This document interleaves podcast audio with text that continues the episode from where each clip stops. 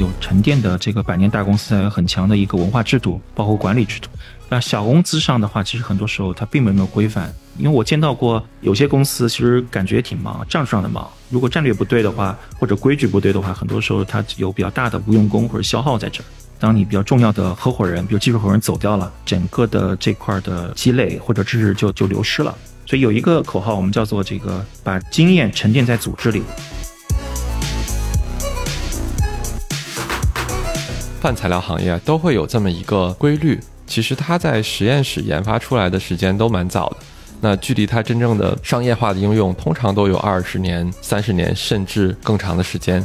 那首先你在实验室里边做出来，我们可以理解为良率是比较低的，同时它的成本是比较高的。随着后边它的良率的提升以及成本的降低，那它逐渐可以实现一个商业化的一个过程。很多技术在长期发展中，它的不确定性，或者经过漫长的一个产品周期。那对于企业来说，你有生存的这个需要，包括壮大的需要，在相对的赛道中的话，怎么样去思考和平衡你在这个漫长周期里的角色，包括现金流等等，然后让企业能够在不确定中去成长，这是关于正确的方向中非常非常重要的一块。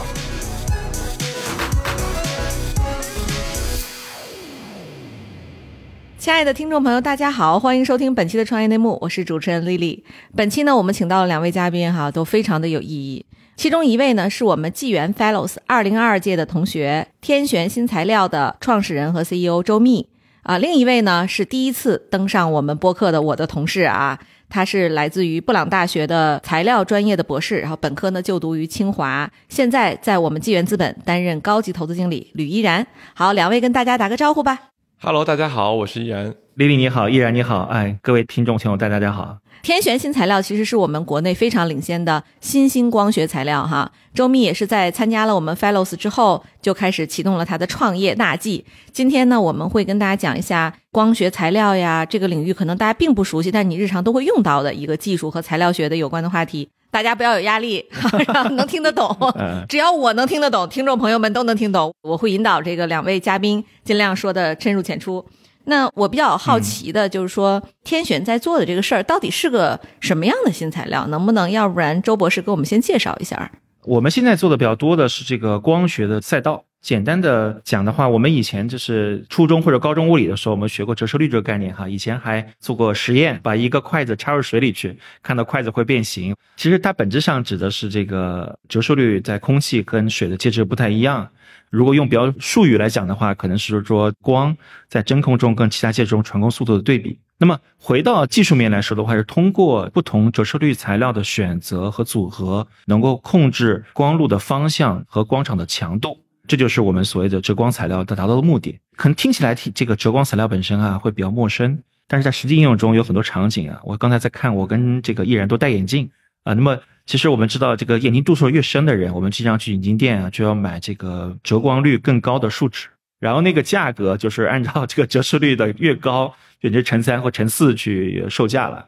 啊，另外可能也有很多朋友喜欢玩摄像机，高端的镜头前面一定会有一些高折跟低折的镀层，来尽量的减少这个反射光跟炫光。包括日常生活中还有一些消费电子级的，像这个啊，我们如果有些三 D 裸眼三 D，不管是在商场中还是电视中可以看到，那个前面本质上也是一些高低折的折光材料的一个组合。举一些小小的例子啊，能够感受到我们今天做的大概是哪一块儿。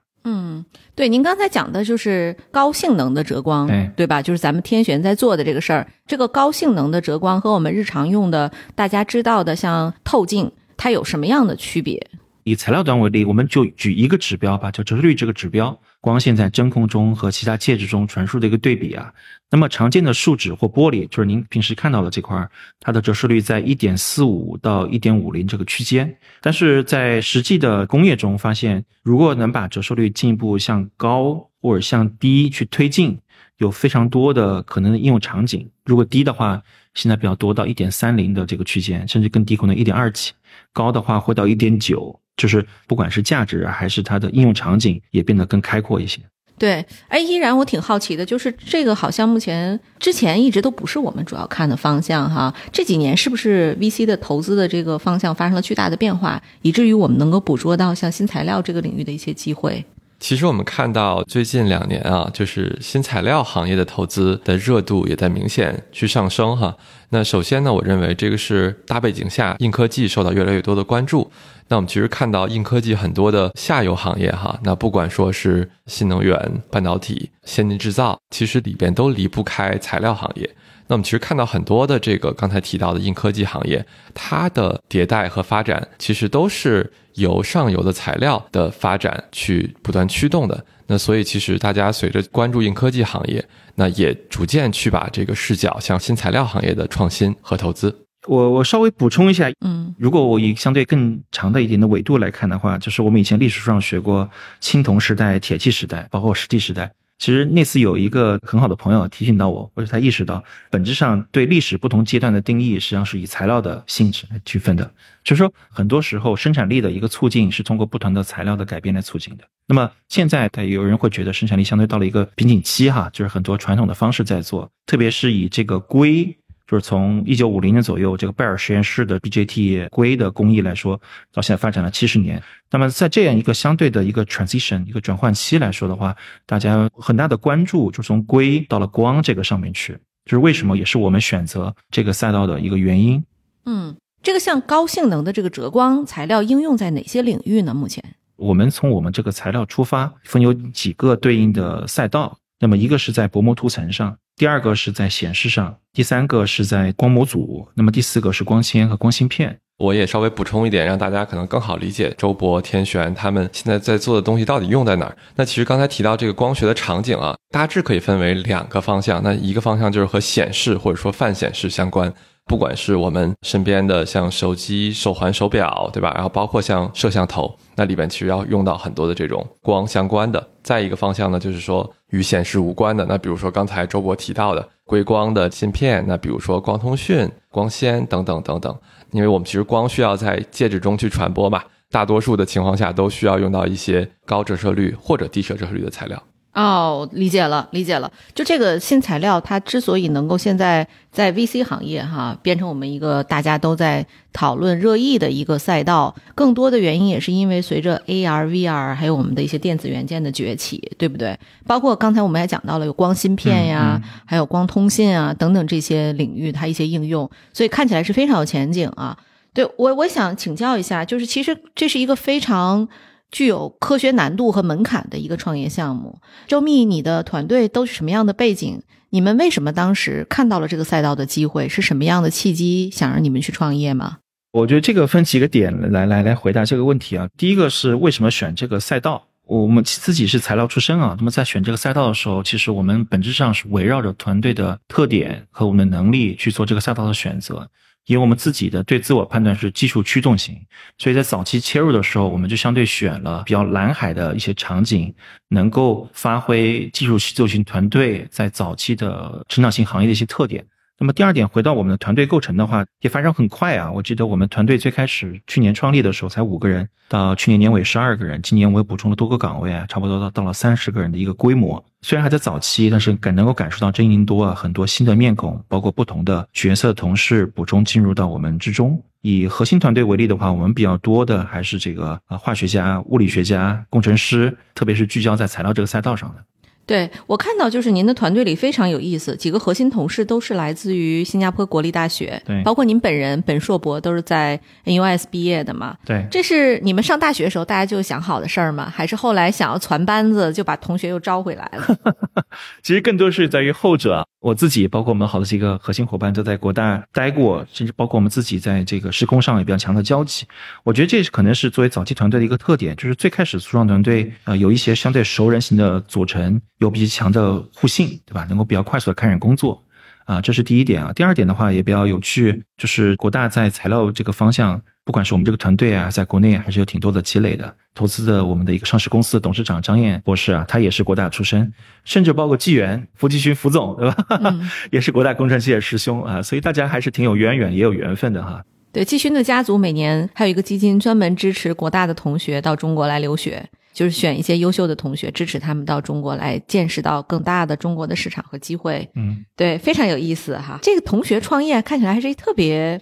重要的一个赛道扫描的一个投资方向，就前几天我刚好看了一篇文章，有一个媒体写的，就写真格的，他说徐小平退后一步，方爱之向前一步嘛，就那个标题写的非常的好。嗯，然后当时那个文章里他就提到，他们在扫描创业者的时候，就会根据他们的既往经验，把创业者分成不同的画像，其中一个画像就是校友，嗯，比如说跟斯坦福相关的，那就是方爱之在看；跟这个清华相关的，我们公司 那肯定是依然在看。然后我们公司斯坦福应该是于斯在看，对吧？对对对，然后 NUS 呢，其实我们也投了好几个比较优秀的校友啊、然后所以这个里边肯定还是校友还是有它一定的互信啊，包括技术上的传承性，是不是？就是因为二位都是技术专家，我不懂技术啊，我请教一下，这个导师不同之间他的这个研究的路径啊，就包括技术的探索方向，是不是也不一样？从我看到的这些，尤其是硬科技的这个创业者来看，哈，他其实开始的年龄不会特别早，他可能开始创业就已经可能在三十大几岁，甚至可能四十多岁的这个年龄点上，在这个时间点呢，他和他的一些老同学、老朋友，可能比如说在大学期间认识，或者说比如在这个职业生涯早期认识，大家经过了十年多的积累，都有一个对行业很深的认知。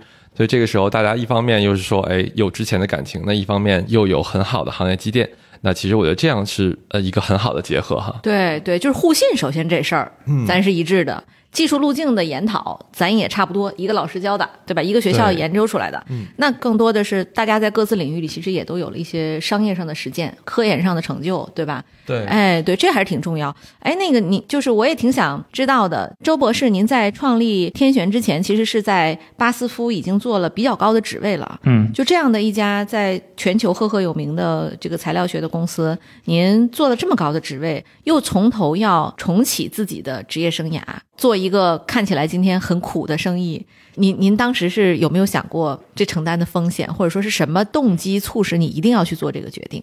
我觉得本质上还是个人的个性决定了，因为我希望呃能够做更多的事情，也做更多的决策。呃，在巴斯夫其实工作相对还是环境还是很舒适的，它相对比较完善的体系啊、但是回国之后的话，我们觉得能够做更多的事情。那不管是说个人本身，还是通过个人来影响团队的决策和力量啊，我想这是第一点。那么第二点，其实我觉得肯定也是跟大家的年龄有关系。等我们到了这个三十多岁、四十岁的时候，更有一些使命感，希望能做更多的事情，更多的还不是为了相对比较稳定的生活吧。另外一点，我要补充一下，就是我们自己观察到的，是吧？优秀团队成长啊，就不仅是前面的几个所谓的师兄弟，也要更多的不同的优秀人进来。有个词儿我挺喜欢，叫同志而不同志，就是相同的志向，但你质地不一样。啊，或者做事的方法不一样，这样能才能形成一个强的包容性的团队。那不管是在工作方法上，还是在文化上，嗯，对，你们现在团队里大概什么年龄组合？我们给自己创了一个词儿，叫做“年轻的团队，行业的老兵”。因为团队组合还是比较短哈，我们可能一年多时间，但是行业的这个时间比较久了，基本上都是四十岁左右啊。我觉得都是比较能干活的时候，然后行业可能都十年左右的积累，或者更长时间的积累吧。对我记得周密二二年参加我们 Fellow 时，应该是不是当时是我们 Fellow 年纪最大的？嗯，对，应该是。但是我我我特别开心，就是看到我们的 Fellow 终于有了一个进化的过程哈。就像依然说的，我们投的创业者现在年纪就已经从原来的什么九零零零，现在往这个更成熟的三十多岁、四十岁这个领域去延展。因为硬科技创业它就是需要积淀，对对吧？它需要行业的积累。你说我读完博士了，我这个写了一特别棒的 paper，然后书生意气的去创业，结果发现你供应链也搞不定，客户也搞不定，那其实是不行的。这此处插播一条广告，就是大家想加入我们 Fellow，不要觉得自己六十岁了年纪小，对，随时来。对，刚才讲了，就是您您创业其实还是说希望能有一个更更多拼搏的机会。您创业的时候肯定也是有家有口了嘛，对家人他们会不会觉得一下子生活没有了着落，会很紧张？还行，就是我为什么我选宁波？因为我们岳父家就在宁波啊，所以我们想的是回来的时候，第一个要素至少是小朋友要是被照顾起来。你家小孩多大？小朋友现在初一了，呃今年去住校去了，所以给我们相对时间更空余一些了。嗯啊、哎呀，你看这个创业必须得早生孩子，这个事儿是不是依然 给你提了个醒啊？做投资也得早生吧，不影响你束手束脚，四十多岁创业。我们其实刚才讲到，就是您在国外的大公司、顶级的外企，然后呢回到国内又是一个二线城市的创业，嗯这里边有没有什么让你完全没有想到的一些挑战？嗯，其实回来也有几年了，我我是从二零一九年从欧洲回来的，但整体来说的话，从大公司回到相对创业型公司的话，第一点我觉得活养起来的话，可能是在规范。因为大公司来说，特别是这种有沉淀的这个百年大公司，有很强的一个文化制度，包括管理制度。那小公司上的话，其实很多时候它并没有那么规范。我个人觉得，在公司面最重要的点是在战略上的正确。第二个面是在战术执行面上的一个优异性。其实我们在几年创业过程中也在寻找这样的平衡。因为我见到过有些公司，其实感觉挺忙，战术上的忙。如果战略不对的话，或者规矩不对的话，很多时候它有比较大的无用功或者消耗在这儿。嗯，有没有德国的什么先进的理念可以带回来，在你的新的公司里有践行的吗？有哪些践行的好，哪些完全落不了地的？举个例子的话，在大公司的这种角度来说，我们非常强调研发经验要有积累，就是不仅是你要做产品做出来能够交付给客户，在研发本身的过程之中。包括数据，包括总结，你要有强的积累，这样才能一年一年的迭代下去。我觉得这个非常重要，因为在一些相对的初创型企业，他没有这个意识，就是很多时候有可能的话，就是你当你比较重要的合伙人，比如技术合伙人走掉了，整个的这块的积累或者知识就就流失了。所以有一个口号，我们叫做这个把经验沉淀在组织里啊，我觉得这个是非常重要的一个理念，包括应该被会被践行的东西。哎，就是您看，选在宁波会不会有这种人才可能没有像北上广那么丰富的这么一个问题呢？嗯，因为宁波相对来说，在这个学校资源上比北上广或者武汉或西安地方有它的这个不足。但另外一方面来说，对于我们这个新材料赛道来说，我倒觉得北上广可能作为零到一的阶段会比较合适一些。当你真的进入一些量产阶段的时候，还是向往美去，因为需要，比如说举个例子，你需要土地。特别是跟偏新材料化工相关的话，可能一些资质评审北上广会比较困难一些。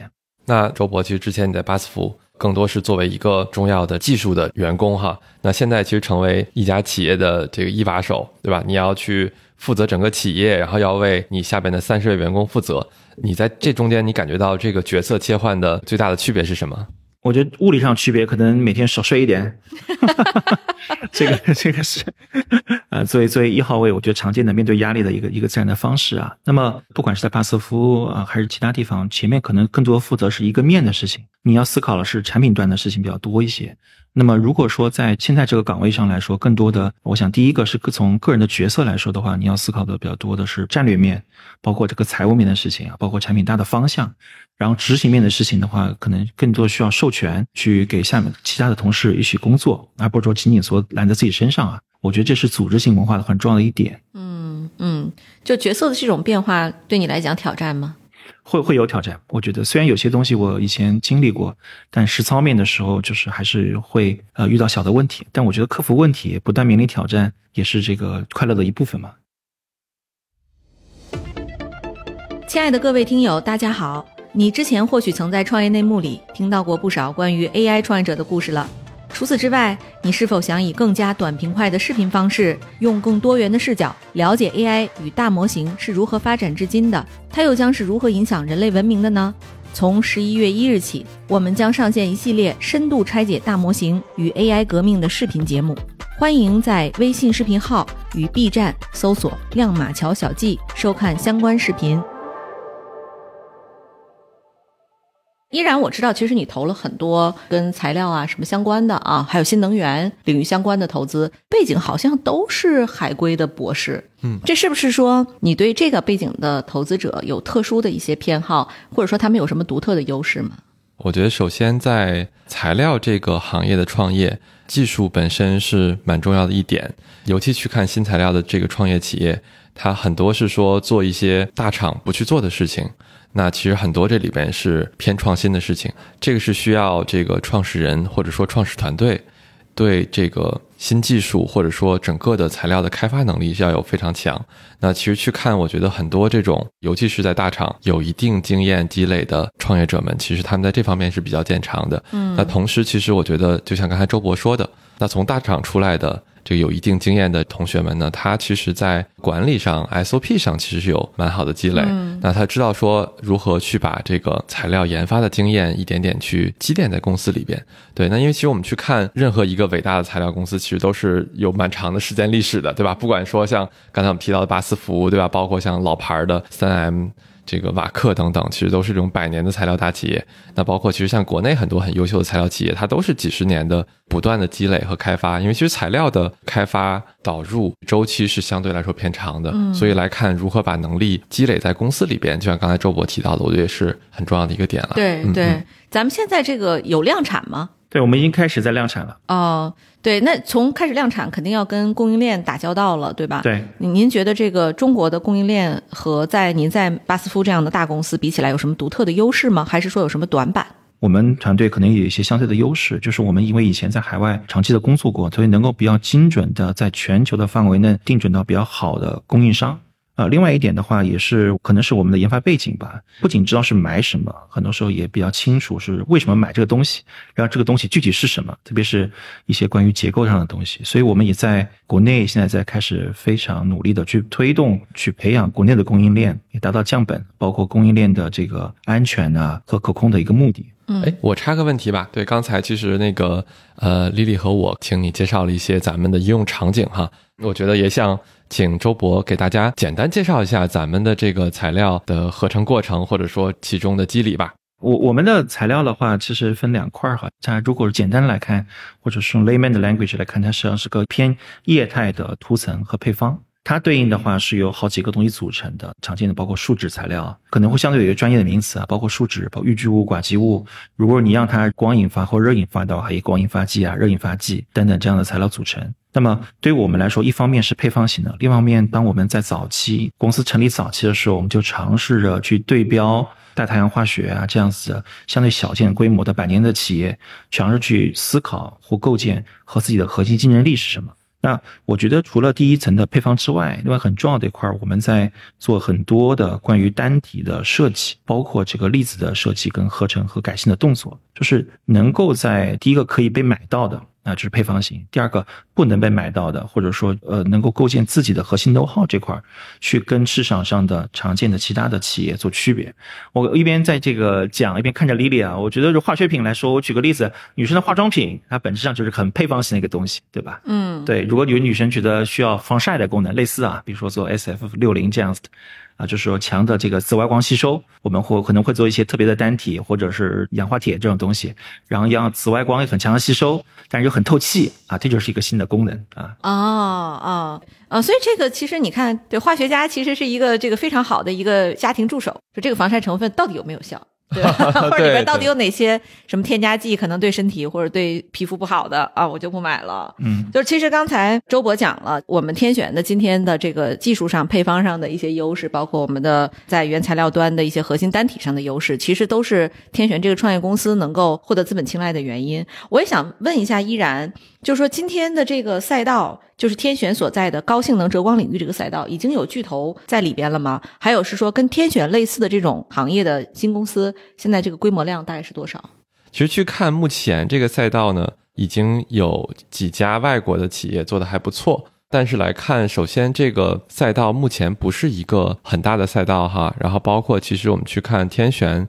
它去深耕了几个方向，包括 AR、VR，包括纳米压印这几个领域，其实目前来看都还是相对来说比较小。那或者说目前来看啊，市场规模相对比较小的材料，其实很多是大厂不太愿意去投入资源去做的事情。那其实去看天选，它的这个切入点，我觉得是非常好的。首先，他们有很好的这个研发能力的同事，那去切入这个目前大厂还不愿意去干的赛道。当然，我们也认为，首先 AR、VR 以及纳米压印未来。都有可能是成为一个非常大的一个下游的终端应用哈。那天璇作为上游的材料，也会跟着去起量，或者说它整个的市场规模也会跟着会有一个百倍甚至千倍的一个增长哈。材料类的创业公司其实都是呃沿着这条路去走出来的。对，它还是要跟行业的发展阶段相关，对不对？没错。刚才依然讲的比较多的是我们现在特别关注的一些增量市场，而对应的就是一些技术还在它的新兴发展阶段。那我们的策略是随进入早期进入这个行业，然后随着行业本身的发展，那获得自己的这个价值体现。还有一些是对应的一些存量市场，可能目前比较多的是这个国外的供应商在供。比如说举个例子，像太阳能减反射，任何一点小小提高，对整个太阳能行业都是很大的一个帮助。包括这个偏光片，显示量偏光片的话，里面也是一个巨量的市场啊。它这个其实，嗯，从图层说我们在的赛道里面的话，它前面也是存在着几十亿的一个存量市场。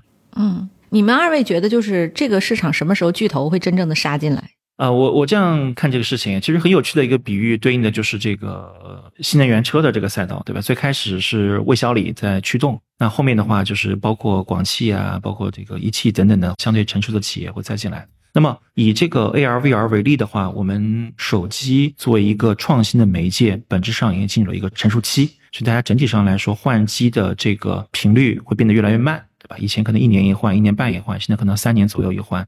核心是因为大家觉得没有从消费者角度上觉得没有创新的卖点，也是没有钱了。哎，也没有钱是其中也是一块儿。对，那么目前来看，整体上来说，AR VR 这个赛道，大家觉得可能是最有机会的取代手机作为未来显示的一个终端载体的一个方式。VR 可能会相对更成熟一点，目前可能全球的发售量在两千三百万的左右，啊，包括 Meta 啊或其他一些公司，它的比较定位是 entertainment 啊，是一个娱乐性的一个工具。AR 这个赛道的话，可能某种程度上现在量会更小一些，可能现在在不到一百万台吧。但是呢，整体的这一年的，包括未来的想象空间会更大，因为它更多是一个交互式的工具，对吧，特别是一个 see through 的一个方案。包括今年来看的话，在 AR 这个赛道上，这个 Micro LED 加上演示光波导啊，也是是我们做的很重要的一个方向啊，进步的非常快。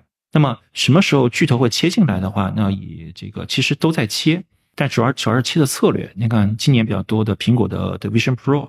它是一个类 XR 一个 see through 的一个方案啊，其实包括华为啊等等的话，也有响亮的 AR 眼镜在发售。我觉得它是他们试水的一个方式，也是在等待着整个供应链的一个成熟。那以时间点为例，就这个赛道本身的话，我觉得可能会在二零二六、二零二七年。回到这个初创企业策略的话，在这样一个成熟成长期的过程中，大家可能比较熟悉有加特的曲线啊，甚至可能有几个 cycle 的加特的曲线，怎么去定义自己在这个行业中的地位？特别是相对资源比较缺乏的小企业，怎么样去找到上游的伙伴做这个事儿？那我觉得这是是个点上我们所需要面临的挑战。对，哎，其实今天早上，因为我们录这期节目的时候是十一月初啊，就是我今天早上刚看到一个新闻，就是 Pico 裁了一千多人。对，这是不是意味着说，整个就像 AR、VR 这个领域可能说有点远，它会遇到一个比较大的行业型的挑战？就它始终目前没有一个非常清晰的使用场景和大规模的推广。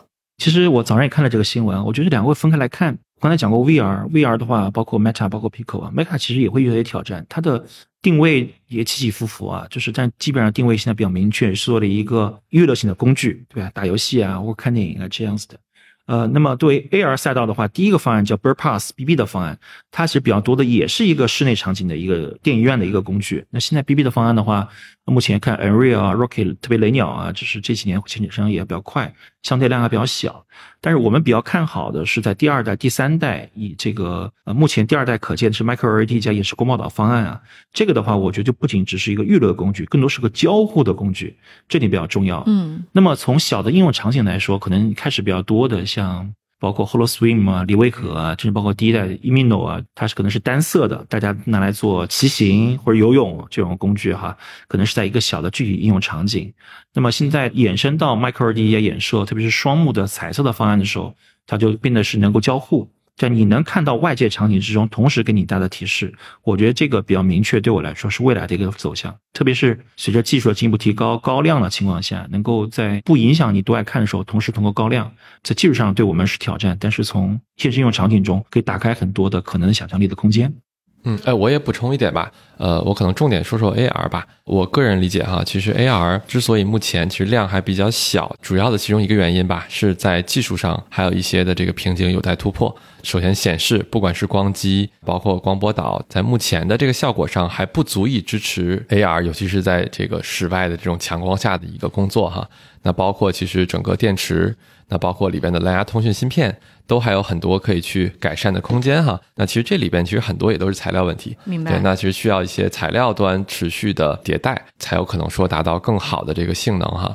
对，包括这个你们投的 Micro LED 对吧？很多也是材料端的挑战。对嗯对对对，就是材料技术上的更新和换代，它会进而引发产品的进一步的这个使用体验。对，就是我觉得像 Pico 这个产品，我在硅谷的时候其实是到他办公室去试过的，体验不太好，就它会有眩晕感呐、对然后包括说过分的强调其娱乐性。嗯，我希望就是未来能看到说我们可能有更多的基于这个材料学变化带来的一些 AR、VR、SR 的更多的这个超前的一些想象的空间啊。您刚才一开始就用了这个眼镜片的例子来做了解释，咱们天璇的产品，那能不能请您给大家介绍一下，就一点三到二点零的这个折射率的区间，它意味着什么？它在整个技术上是一个什么样的定位？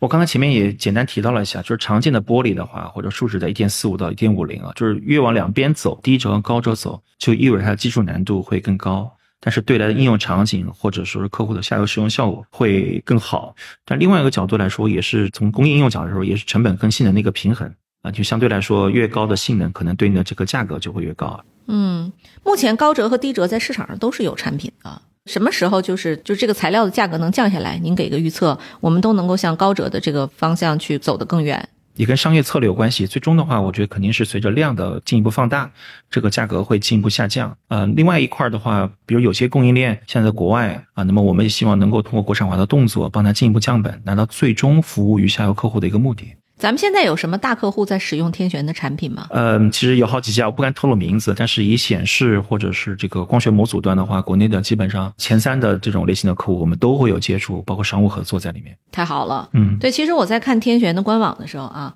除了刚才咱们讲的高性能折光材料这个领域，我们还有一个产品叫做纳米压印胶。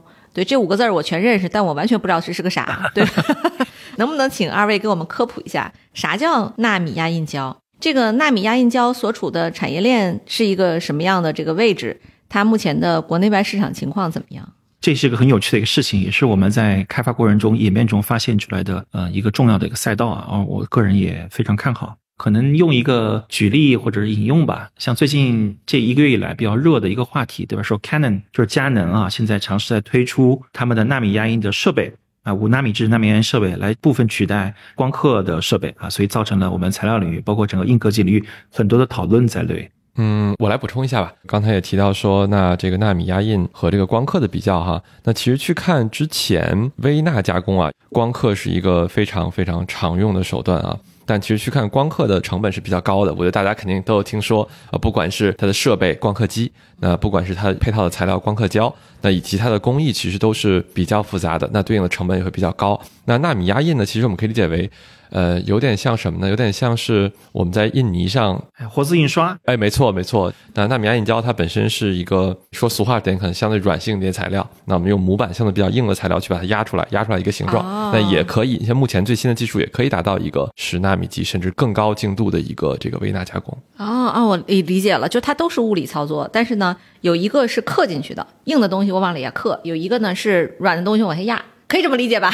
呃，在纳米压印这个就非常非常准确。然后在光刻上，其实它更多是通过光的这个曝光，然后后续用一些化学的刻蚀方法，然后来实现这种像五纳米啊、十纳米这样的一个微观上的精度。哦，听下来是一个本质上的变化，它整个的生产方式都发生变化。对，加工方式的不同。对，那成本会有什么大幅的变化吗？包括整个 process flow 啊，包括成本，包括设备，在一些我们看到制程上，以 LED 的这个判定制程的话，纳米压印的方案的话，会比光刻的方案便宜一半以上。哦，那这成本优势非常的大。对，在现在这个制程上来说，成本优势非常明显。所以为什么国内的 LED 的制造商这个已经在大量应用了？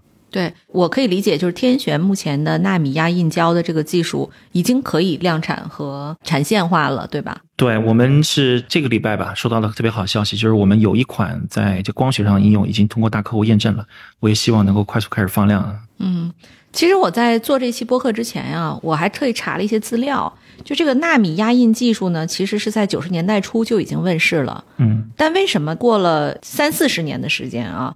我们才有了一个大的爆发，这个中间有什么从量变到质变的一个触发的事件吗？整体来说，很多新的技术，包括液晶到 OLED 的驱动，也都是有将近二十年、三十年的一个沉淀，才能从真的从实验室的技术一个 research 到一个更多的一个工程性的产品。嗯，像这个 OLED，当时我们八十年代开始做这个事情，真的起的是在二零一零左右。这纳米压印也是类似的，最开始应该说九十年代的这个东西，但是我觉得这几年来，包括技术本身的进步啊，包括这个材料啊，包括设备的进步，包括商业环境的一个变化，我的感触是在二零一五年、一六年左右吧，这个行业开始慢慢爆发。首先开始的比较多的是在微米级，就是 Wear LED 或者是这个我们叫 Micro Lens Array 微投影阵列的一个变化。那么这一两年的话，在工艺进一步的优化情况下，包括国内的整个生态系统慢慢构建，更多大家现在像百纳米级，包括二十纳米级，在一步一步的在前进。嗯嗯，对，其实我们看到很多材料行业哈，泛材料行业都会有这么一个规律。其实它在实验室研发出来的时间都蛮早的。那距离它真正的商业化的应用，通常都有二十年、三十年，甚至更长的时间。其中很重要的一个原因是，那首先你在实验室里边做出来，我们可以理解为良率是比较低的，同时它的成本是比较高的。随着后边它的良率的提升以及成本的降低，那它逐渐可以实现一个商业化的一个过程。纪元资本与 Jasper 打造的投资笔记第二季正式上线了。这一季，我们继续带来顶级投资人和优秀创业者讲述的声音故事，大模型、生物制药、装修家居、食品科学、数据计算，一起关注那些热门赛道背后的为什么以及他们的底层逻辑。九月十二号起，每周二上线，投资笔记你不容错过。我们刚才其实讲了很多关于产品，关于整个新材料行业。那我们问到一个在商言商，问到一个非常实际的问题，就是公司二二年成立，在疫情最为挑战的时候，逆势做了一家公司。到今天，我们公司盈利了吗？分了两个层次的问题啊。其实我我个人觉得，在逆势的情况下创立公司，并不一定是个坏事。其实成立公司之前，我跟挺多的人，包括一些我挺尊敬的企业家，在聊这个事儿，因为我们还是挺喜欢在低点进。然后在高点能够成长，对吧？或者卖出，这样就是像股票一样。这样的话，相对来说你有比较好的周期性，能某种程度上一步于领先于人前吧。第二点的话，再回到你刚才在财务面的一个问题的话，其实在今年我们还是亏损的啊。在新材料行业比较特点是投入不要特别高，在明年的话就有机会 break even，甚至创造小的盈利。嗯嗯，太好了，明年就可以哈。那这个非常好的一个投资，祝贺依然。对，您还记不记得您的第一个大客户是谁？然后当时客户提了哪些挑战性的问题？我我记我记得我大客户第一个大客户是谁啊？但是提挑战性的问题，我我不太记得了。客户当时问的比较多的还是我们产品的特点和国外的对标物的一个特点。嗯嗯，那你当时怎么回答的？在替代创新中很重要的一块是理解他的痛点，并给出对应的解决方案。他觉得你比国外大厂更理解他，是吧？对，也给他提供更好的服务。举个例子哈，特别是在去年在疫情期间的话，很多时候供应链断了，国外厂包括各种通关啊，三四个月是很正常的。我经常说，我们的物流基本上三天就能到了，这给他很大的一个帮助。嗯，对，这个时间点踩的很对啊，创业期间对吧？那大家都有这个需求啊，嗯，对，特别好，切掉了一块大蛋糕。嗯，对。那我我我问一个有劲的问题，就是当时在谈投资的时候，依然问过的，让你觉得。最难回答的问题是什么？你还记得吗？对我来说，可能比较挑战的一个问题是在于对于市场规模的预估。我刚讲过存量跟增量赛道，存量赛道我们可能算的比较准，那增量赛道它有它的不确定性，比较去难去预估。但这里我也有自己的小技巧，因为我经常碰到投资人，我是说，这个我们把产品讲好了，但增量预估的话，你们要写这个滴滴报告的时候是你们事情，就应该你们都去做这个 市场拼团预估，不要来丢给这个企业。这是我的一个小 tips。对，OK，这个我倒没有没有让你估过啊，我记得。对，依然自己后来就把报告写完了。那当然了，我觉得我觉得依然是真的是我同事里哈。最为让人放心的同事之一，他是那种很温和的投资人，就他很有他的原则，他也很专业，但是呢，他不会给人那么强的压迫感。嗯，就是很多投资人可能会压迫感会比较强，就谈的时候会寸土不让，对，但依然会是在中间做很好的居间。对，啊，对，反正 anyway，大家可以放心的选择依然。然后，如果是材料学的这个创业的朋友哈，可以来积极的找我们。好，谢谢丽丽的广告。对，依然除了材料，是不是还看什么新能源 ESG 对吧？对对，材料行业其实是很多行业的上游，或者说很多行业代际的更迭，本质上是材料的更迭，或者说材料的创新。所以其实这个材料方面的下游应用，不管说是像新能源，包括 ESG 在这个主题下，其实蛮多的这个应用场景，其实也都是我花其实挺多时间在重点去关注的这个方向哈。对，然后我这边其实有两个问题哈，我嗯，首先就是周博，那你觉得咱们的这个。产品哈，最大的门槛你觉得会是在哪儿？我觉得一方面就是说技术门槛，具体到产品的技术端来看哈。那再一个就是说，咱们这家公司，你觉得为什么能去在未来对吧，持续在这个行业领先？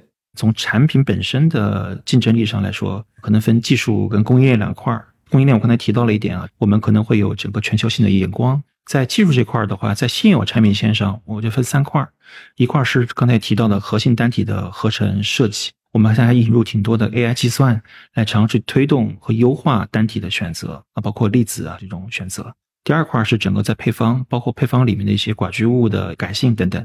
第三块是跟工艺端相关啊，就刚才提到了很多新的工艺啊，纳米压印啊、打印等等，对工艺端本身的深度的理解和跟客户端的工艺的深度结合啊，我觉得这几个结合在一起吧，构成了我们相对的产品端的一个优势。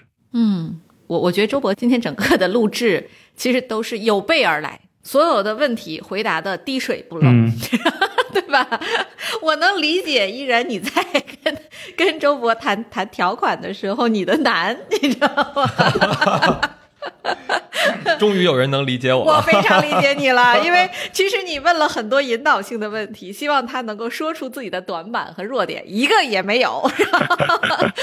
嗯，那周博，你觉得创业为止，你遇到的最大的挑战是什么？你是怎么去过的这个坎儿？哎，或者说踩过最大的坑？核心来说，对我挑战最后还是在人上面去，因为我是觉得人是这个决定事情的所有因素啊。怎么样去把团队能够统一思想，然后形成强的执行力啊？我觉得这个是我们相对偏技术的人比较薄弱一块儿，也是我们在过程中不断学习的一块儿。就是其实我们在周密的这个办公室啊，也能看到天璇呢在墙上有一个他们的企业文化啊，叫正确的方向、统一的思想、过程的能力、创造梦想、分享梦想、实现梦想。这两句话是怎么 create 出来的？这个其实嗯不是我创造出来的，是有点像偷师一样。就是呃我非常尊敬的一个兄长啊，也是我的老师，这个山东国瓷啊的创始人宋希兵宋总他们创造出来的。前面第一句可能讲的是这个团队本身在战略面的一个思考和执行面的一个思考。那第二个的话，更多的是在团队文化上来说。那作为一个创始人的一个角色啊，你要创造梦想，包括激励团队，对吧？然后要分享梦想，能够把东西能够感染到和团队和身边更多的人。然后很重要一点，你在过程中要不断实现，才能做好自己，或者整个团队能够到达一个新的高度啊。那回到刚才正确的方向的一点的话，其实我挺有感触的。很多技术在长期发展中它的不确定性，或者经过漫长的一个产品周期。那对于企业来说，你有生存的这个需要，包括这个壮大的需要，在相对的赛道中的话，怎么样去思考和平衡你在这个漫长的周期里的角色，包括财务、包括现金流等等，然后让企业能够在不确定中去成长。那我觉得这是关于正确的方向中非常非常重要的一块。对，那个员工会觉得你是一个很 tough 的老板吗？嗯，我纠正这个词儿。我在公司中其实是个文化一部分，我很少去讲老板跟员工。我就想说，我们是个团体，我们是一部分，不要去分你跟我，我们每一个人都是我们的一部分。嗯嗯，非常讲究，很欧美。这个这个，我觉得是比较欧美的，对的对的对的对 对。我们也经常接触到很多海外科学家回国想要创业啊。您已经在创业路上跑了几年，我想请问您，就是您可以给到这些海归创业者什么建议吗？我自己也工作了几年，不敢说成功，这相对来说还是在这个路上不断的赛跑啊。我的感受比较深的，我觉得可能认清自己团队的定位，那么有些可能是资源型，有一些可能是技术导向型。第二个，认清自己要做的行业的特点，因为有一些行业，比如说刚才提到的 AR 等等行业，可能还在早期，相对来说容易进入供应链。在有一些行业里的话，可能已经相对比较高度集中化了。比如说啊，太阳能这个行业，嗯其实它已经形成多寡头的角色了。那那边角色如果要创业或者材料创业的话，可能做的定位在小点上突破，或者是依赖于某个强的啊下游厂商去做更强的定向性绑定。所以我觉得想清自己的公司的特点，擅长做什么样的事情，认清楚你所要做的行业的特点，然后这样能想清楚你公司在未来三年吧，或者到五年左右的整个的战略的规划。呃，我相信现在肯定有很多也是材料背景的听众小伙伴哈。那你对于这些材料背景的这些小伙伴有什么建议吗？我觉得第一个做好心理建设。整体来说，我感觉材料类的企业确实是啊，我听丽丽笑了，相对是长坡慢雪，确实相对的慢雪。嗯，我们叫三高三长啊，高验证周期、高导入周期、高测试周期。但对应的你可能享受一旦进去之后高的毛利周期啊。所以材料的小伙伴的话，我觉得想好自己要做什么角色。你希望自己真的做创业性公司，还是希望成为创业性公司的一部分，作为创新团队的一部分？我觉得比较重要。也打个小广告，我们现在也在快速的扩张啊，我也特别欢迎有跟我们志同而志不同的我刚才讲到的小伙伴加入我们。对，我们在哪里可以看到这个招聘信息啊？官网上有，也可以直接联系我，我特别愿意去跟大家去分享、去聊天。您的这个邮箱方便说吗？me dot zhou at m e r a k，然后一个横 tech t e c n dot c n，后面也是我们公司的这个网站的后缀啊。如果大家查宁波天选新材料，在百度上应该是可以找到我们的。对，哎，那周博，你在挑选这个共事的小伙伴的时候，嗯你会最重视的几个维度或者说几个品质是什么呢？我觉得第一个点是品质啊，就是个人的品质，这是可能是一个 bottom line，也但也是最重要的一点。看起来实际，但实际上很直。第二个就是有创新力啊，第三个是有自驱力，这三点吧，简单的回答。对，所以怎么你在面试的时候怎么能判断他有这三个特质？啊，我们会有一个面试的列表，很多小小的小问题，然后大家按照这个问题，尝试去去去回答去询问。啊，还是挺结构化的，看起来这个 interview 对吧？啊，这些大厂，典型的大厂 啊，我相信肯定很多人来投简历啊，就是特别是说今年就业形势非常的不好，从去年到今年，所以呢，大家有兴趣的话，不如现在早早加入我们的宁波的朝阳公司啊。然后首先是宁波生活多好呀，压力多小呀，对吧？我要能搬，我现在也搬过去啊，是吧？北上广不相信眼泪的，对吧？这要跟季军总申请一下。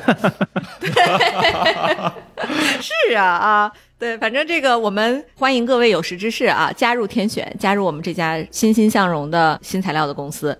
感谢感谢周密今天的精彩分享，也感谢吕博士。然后两位博士今天给我们画了一个非常清楚的材料学的一个途径哈。然后也欢迎大家，如果有类似的创业机会，可以主动联系到我们。如果有做跟光学呀、光学模组啊、什么薄膜显示相关的这种行业的公司，请大家一定要去联系天选，至少给我们一个机会去看一下我们的产品有多么大的优势哈。嗯好，那本期节目就到此结束了，我们下一期再见。好，拜拜。好，谢谢各位，拜拜。谢谢，拜拜。